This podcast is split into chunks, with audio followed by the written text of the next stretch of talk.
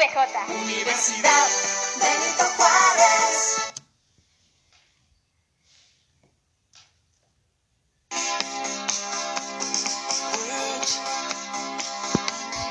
Don't come easy to me.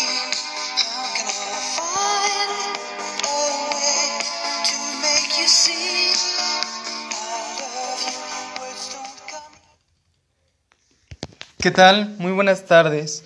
Mi nombre es Oscar Medina Velázquez, estudiante de la licenciatura en Derecho del octavo semestre.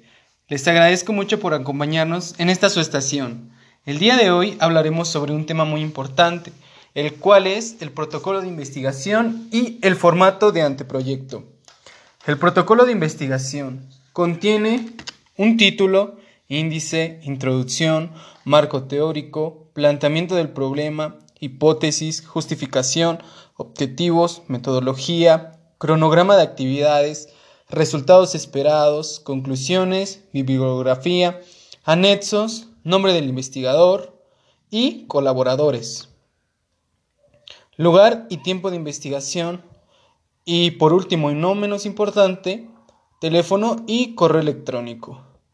El formato de anteproyecto contiene un tema, un título, la pregunta de investigación, el planteamiento del problema, la justificación, los objetivos generales y específicos, hipótesis, variables, un marco teórico, marco metodológico, diseño del estudio, definición de la población de estudio, criterios de selección, diseño estadística de la muestra, tamaño de la muestra, descripción de variables, recolección de datos, cronograma de actividades y referencias bibliográficas. Algunas de las cosas que tienen en común son el planteamiento del problema, la justificación, la hipótesis, los objetivos, el marco teórico, el cronograma de actividades, que son muy parecidos, pero son dos formatos muy diferentes. Ambas son muy importantes para poder elaborar una tesis.